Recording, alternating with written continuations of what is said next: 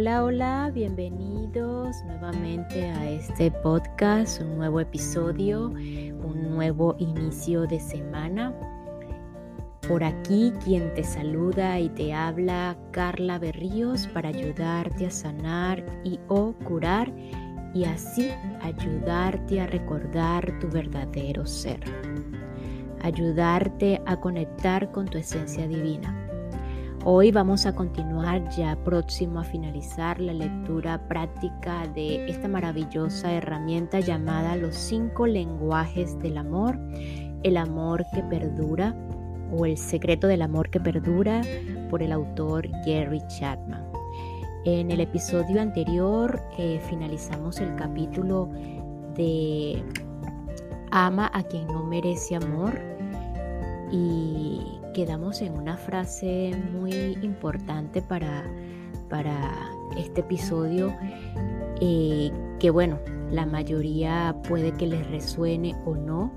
Justamente habla de la fe, que para es probable que para tomar la decisión de amar a quien entre comillas no se lo merece o a quien entre comillas no merece amor, es probable que tengamos que depender en gran medida de una gran fe. Eh, la fe puede ser en Dios o en eso que tú imploras fe, en eso en que tú eh, enfocas tu fe. Y es por eso que antes de iniciar con el, con el siguiente capítulo, el comentario personal ya de la finalización de este libro, es deseo de todo corazón en la situación que te encuentres en este momento, sea cual sea la situación, y pues más aún si es una situación difícil, por lo menos el día de hoy con la mano en el corazón, tomar una respiración profunda y decidir que no te gusta cómo te estás sintiendo. Decidir cómo o reconocer principalmente que esa situación, ese sentimiento, esa, eh, ese momento en el que estás viviendo, experimentando en este momento, no te gusta. Ese reconocimiento es una gran decisión y abre como, como un canal de luz hacia esa conciencia o hacia ese espacio de hacerte consciente y de salir de ese automatismo o de ese sueño en el que muchos hemos andado y andamos todavía eh, en el que no nos permitimos ver las cosas de otra manera. Entonces, por lo menos hoy, reconocer frente a esa situación difícil, entre comillas, o esa situación, sea cual sea, que no me gusta cómo me estoy sintiendo, no me gusta esa situación. Y pues al decidir esto, vamos a, a decidir instantáneamente eh, empezar a ver las cosas de otra manera, a empezar a ver la vida de otra manera. Entonces ahora sí vamos a continuar con eh, ya el capítulo número 13, un comentario personal. Bueno, ¿qué te parece después de leer estas páginas, de entrar y salir de las vidas de varias parejas?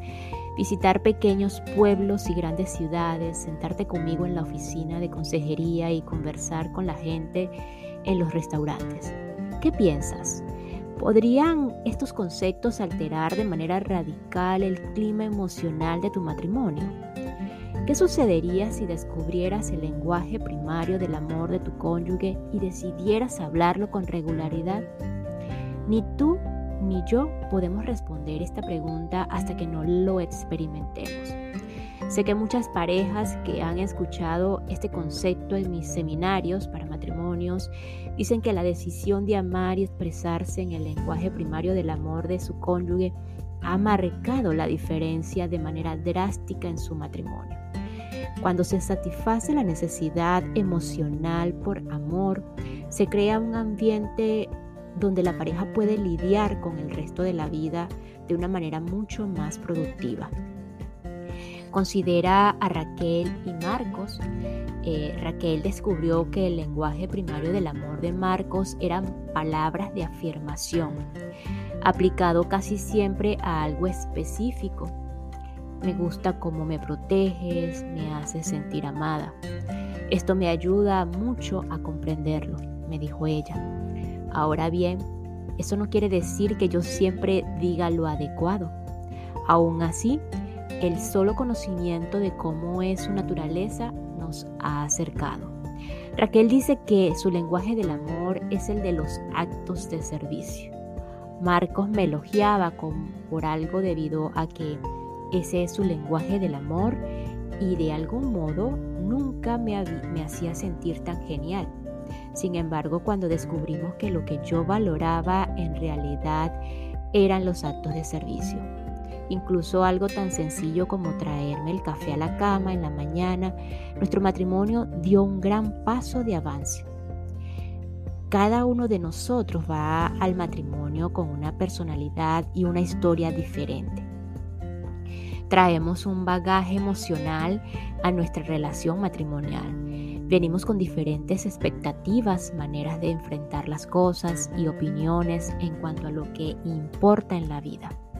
En un matrimonio saludable se debe procesar esa variedad de, perspectivas.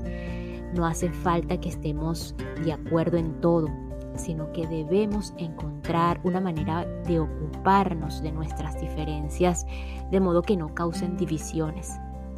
Con tanques de amor vacíos, las parejas tienden a discutir y a distanciarse y algunas hasta tienden a la violencia verbal o física en sus discusiones. Sin embargo, cuando el tanque de amor está lleno, creamos un ambiente de amistad, un ambiente de, que busca la comprensión, que está dispuesto a permitir las diferencias y a negociar los problemas. Estoy convencido de que ninguna esfera del matrimonio afecta tanto el resto del mismo como la necesidad de amor. La capacidad de amar, en especial cuando tu cónyuge no te ama, puede parecer para algunos Tal amor quizá requiera que nos apoyemos en nuestros recursos espirituales. Hace varios años cuando enfrenté mis propios conflictos matrimoniales, redescubrí mi necesidad de Dios. Como antropólogo me prepararon para examinar los datos. Decidí excavar personalmente las raíces de la fe cristiana, examinando los relatos históricos del nacimiento, de la vida, muerte y resurrección de Cristo Llegué a considerar su muerte como una expresión de amor y su resurrección como evidencia profunda de su poder. Me convertí en un verdadero creyente. Le entregué mi vida a Él y descubrí que Él provee la energía espiritual interna para sanar, para amar, aun cuando el amor no es correspondido. Les animo a que hagan su propia investigación de aquel que Mientras moría, oraba por quienes lo mataban. Padre, perdónalos porque no saben lo que hacen. Esa es la expresión suprema del amor. La alta tasa de divorcios en nuestro país da testimonio de que miles de parejas casadas han estado viviendo con un tanque de amor emocional vacío. Creo que los conceptos en este libro podrían realizar un significado impacto en los matrimonios y las familias de nuestro país. No escribí este libro como un tratado académico que se almacena en las bibliotecas de institutos y universidades, aunque espero que los profesores de sociología y psicología lo encuentren útil para cursos sobre el matrimonio y la vida familiar. No lo escribí para los que están estudiando el matrimonio, sino para los casados, para los que han experimentado la euforia del enamoramiento, quienes entraron al matrimonio con elevados sueños de hacerse el uno al otro muy felices, pero que en la realidad de la vida cotidiana están en peligro de perder por completo ese sueño. Es mi esperanza que miles de esas parejas no solo redescubran sus sueños, sino que vean el camino para hacer realidad sus sueños.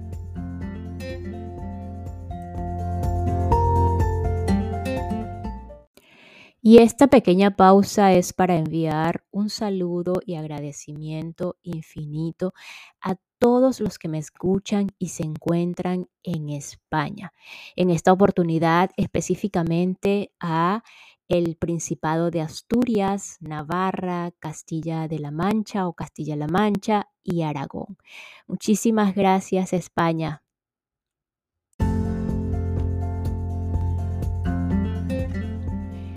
Sueño con un día en el que el potencial de las parejas casadas en este país pueda desatarse para el bien de la humanidad cuando los esposos y las esposas puedan vivir con los tanques llenos de amor emocional y logren llevar a cabo su potencial como individuos y como parejas. Sueño con un día cuando los niños puedan crecer en hogares llenos de amor y seguridad, donde sus energías en desarrollo puedan canalizarse para el aprendizaje y el servicio antes que en la búsqueda del amor que no recibieron en el hogar. Mi deseo es que este breve volumen encienda la llama del amor en tu matrimonio y en los matrimonios de otras miles de parejas como la suya o como la tuya. Escribí esto para ti. Espero que cambie tu vida y si lo hace, asegúrate de dárselo a otra persona. Me complacería que le dieras un ejemplar de este libro a tu familia, a tus hermanos y hermanas, a tus hijos casados, a tus empleados, a los de tu club cívico, iglesia, sinagoga, etc. ¿Quién sabe? Juntos podemos ver nuestro sueño hecho realidad.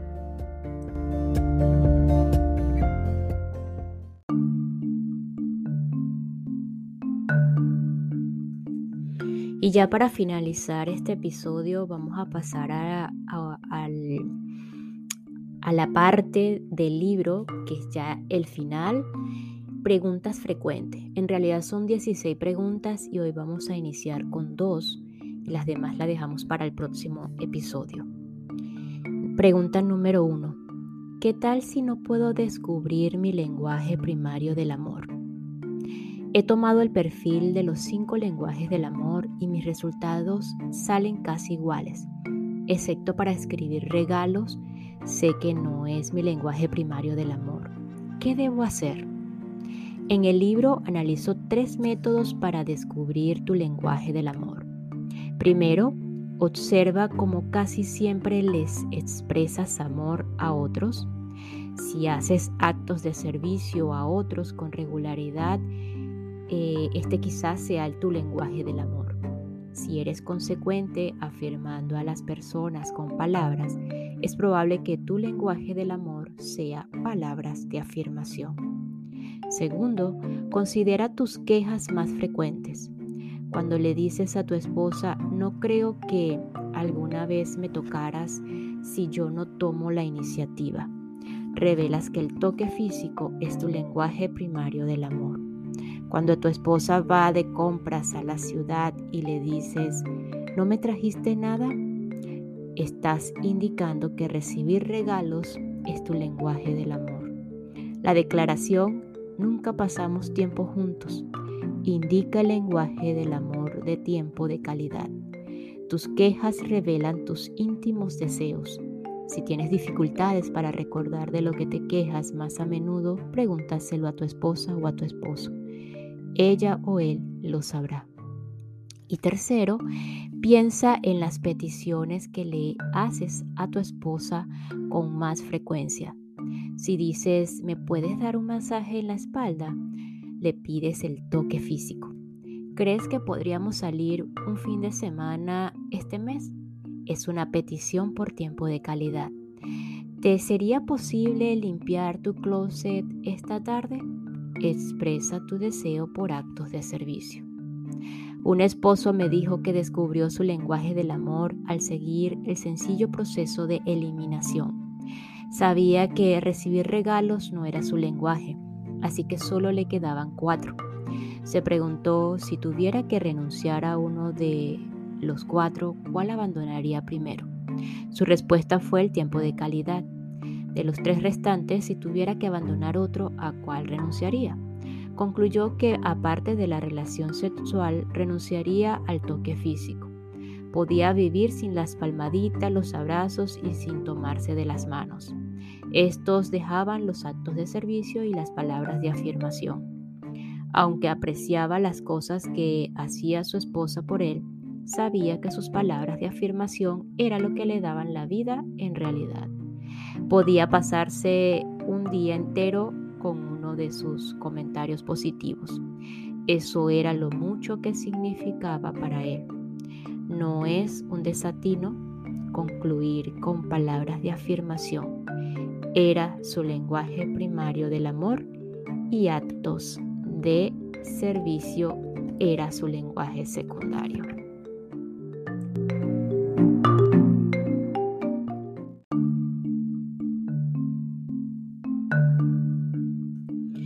Pregunta número 2. ¿Qué tal si no puedo descubrir el lenguaje primario del amor de mi esposa? Mi esposa no ha leído el libro, pero hemos hablado sobre los lenguajes del amor. Dice que no sabe cuál es su lenguaje del amor. Mi primera sugerencia es que le des a tu esposa un ejemplar de los cinco lenguajes del amor, el secreto del amor que perdura. Si lo lee, es probable que esté ansiosa por decirte cuál es su lenguaje del amor. No obstante, si no tiene el tiempo ni el interés de leer el libro, te sugiero que responda las variaciones de las tres preguntas que analizamos en la pregunta número uno. ¿Cómo tu esposa casi siempre le expresa amor a otros? ¿De qué se queja con más frecuencia? ¿Qué pide más a menudo? Aunque las quejas de tu esposa a veces te irritan, en realidad te dan una información valiosa.